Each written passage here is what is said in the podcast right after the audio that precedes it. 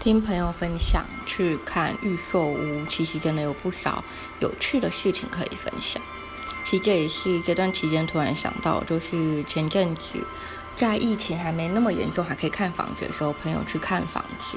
那我们看完其实都会回来讨论聊聊。那有好的，有不好的，所以这几次也会都把它分享出来。那像这次聊到的，就是，呃，刚好那个建案它是没有附浴缸的。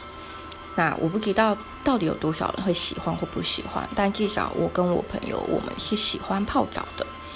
但我也相信泡澡有它的商机存在，不然的话也不会有 Rush 这个泡澡的品牌出来，甚至还有什么泡澡精油、泡澡球跟泡澡粉，还有一些。一些像 IG 上面的一些泡澡的一些图片，不管是有没有人在里面，就是一个卫浴的设计就对了。所以我最喜欢的是在在一个独立的蛋形浴缸里面泡澡，然后可能整个卫浴空间设计会像摩洛哥比较室外、比较森林的感觉，或者是说可以望向远方的一个窗外远景，因为有时候看夜景嘛，边泡澡。然后地上再点几个香氛蜡，我相信这是有些女生会要求更仪式，或是化妆桌。我相信，所以我觉得泡澡卫浴空间这这件事情，可能又是另外一种要求的生活品质。对，所以如果说真的给我一笔钱做设计我的房子，我也会比较着重在卫浴空间，因为一定要浴缸。一定要有那样的放松的风格在。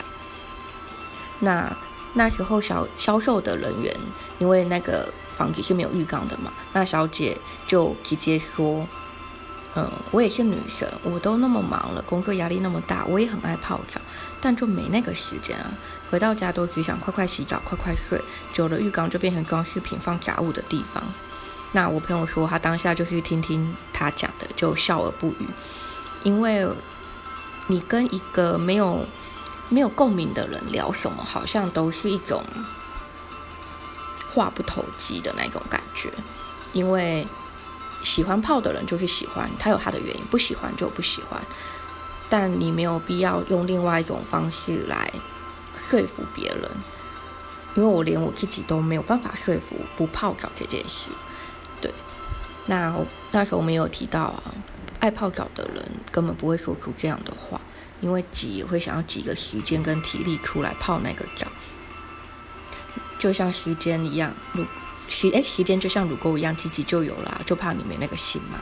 那爱泡澡的人也把这个行为变成一个必备的仪式，所以再忙再累也希望有一个属于独立的空间去泡这个澡。那你说今天要我花钱去外面泡，像汽车旅馆、民宿的，我会觉得。为什么我会有很大的疑问？为什么我就像今天我在我家有床睡，我今天为什么要去住汽车旅馆？我今天在我家就有浴缸泡，我为什么要去汽车旅馆？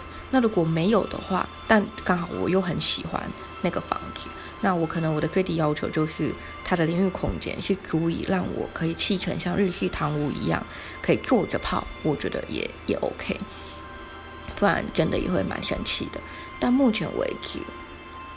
嗯，应该是说这样的空间好像真的就是需要有，但在卫浴上面好像现在越来越没有很重视，可能因为平数越做越小，所以导致大多的两房很少会设计浴缸，或是给浴缸，或是浴缸空间要放进的空间很小，所以就不得不去用砌红砖这样堆积成的那一种感觉。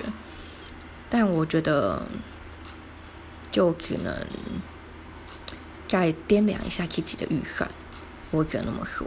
但是对于回过头来，对于销售人员他讲的那些，会让我觉得，今天你可以用迎合的方式，用解决办法的方式。而不是用推翻、用你的想法、理论去推翻别人的方式，我觉得这可能会比较有助于他的销售。因为毕竟，我今天我会买，我一定会去思考到我到底要什么，然后提出论点。你可以不用急着同意或否定，但是你也可以帮我想一下解决办法，而不是马上第一时间否决，而且用你的方式来跟我说。那我会觉得，那不然这房子你买好了，我不要啊，因为我就是想要泡澡嘛，或是就好比说，呃，这是另外一件事情，是有一次我自己遇到的，就是关于阳台。有没有落地阳台看风景这件事，其实也是一样。但那小姐讲的，我觉得我就可以接受。为什么？因为它可能就有扯到平数，然后平数就会计价，就会有关系到成本房价。他讲的方式是，虽然没有阳台，因为阳台做出去就会算平数，就要计钱。那它虽然没有阳台，但它采光也很好，有大面的落地开窗，大面的，然后甚至。窗是有些，诶，上有分上下嘛，上面是可以打开的，而且还有副纱窗。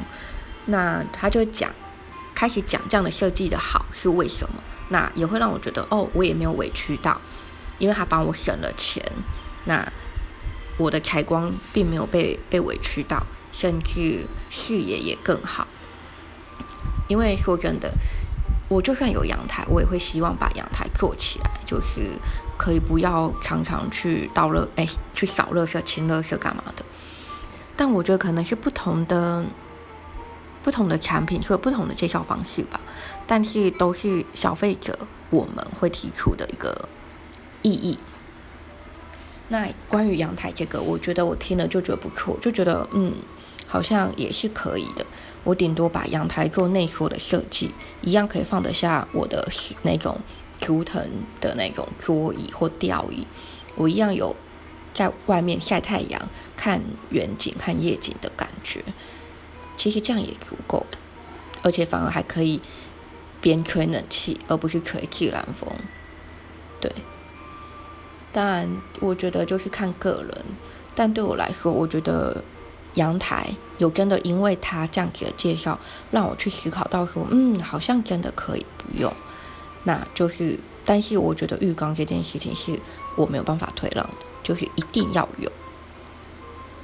那当然，我们跟我跟朋友在找房子的情况下，我们也都还是尽可能会往我们想要的需求去。只在这过程中会遇到一些挫折，或是遇到一些说话。那我们都会去想一下，思考一下，是真的不需要，还是他是为了销售而销售？但也觉得说，不管买房，诶，当下去听或听完之后，真的要自己再三掂量自己的条件，或是去思考那个房子的本身提供了什么。对，就至少你多做这些功课，可以避免后续一些不确定性。因为，对，那另外一个也是最近朋友的朋友遇到的，他是已经买好了，在预购的时候就已经买了，可是不知道为什么到快后面结束了，就是代销没有再卖了，可却有通知他说大门公社的部分有做调整，然后规划成什么，然后我朋友当下觉得很错愕。你当初来跟我讲的时候是这样的设计，啊，原来还没盖好，你们还会再改设计？啊，问题是我已经都已经定好签好，那怎么办？那当然，小姐有个有她的说法，就是说设计会在设计会在改，一定是会优于原本的，不然不会改。那我朋友我们就会觉得说，你所谓的优于原本的，是成本优于，还是真的观感上的优于，还是安全？的问题呢？那当下他朋友是没有跟他多说多聊，就听他说。那也有跟他问，但问了什么我倒忘了。但是我们回来，我们讨论到的是，你改可能有真的比之前好，那为什么在一开始设计的时候没有去注意到？因为其实第一期的设计是有点开放式空间。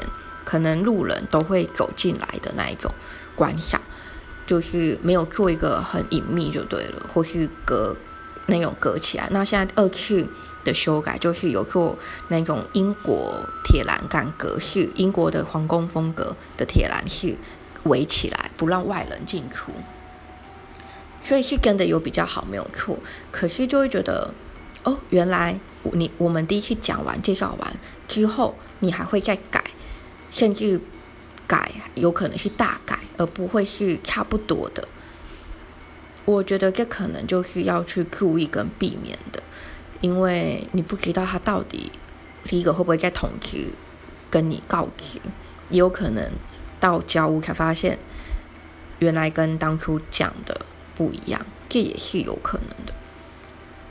所以之后朋友他们有些再去聊聊天、了解这件事的时候，也发现好像多少都会，但也有一些建商是号称是完整呈现，不会更改，因为他们是都内部讨论好之后才会公开开始卖。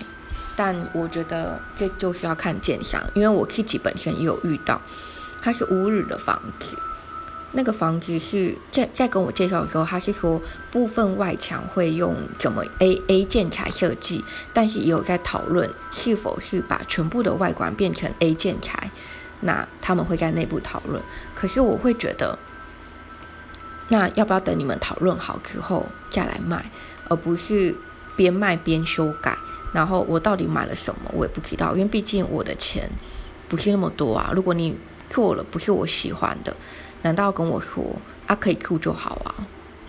所以我觉得就是后续吧，有些朋友他们是比较倾向买新城屋或是全新未住，因为至少外观内部都有了，而不是买预售屋。因为大部分会买预售屋，我想就是因为它付款方式弹性，不用一次拿出两成的现金，然后再来就是还可以慢慢缴。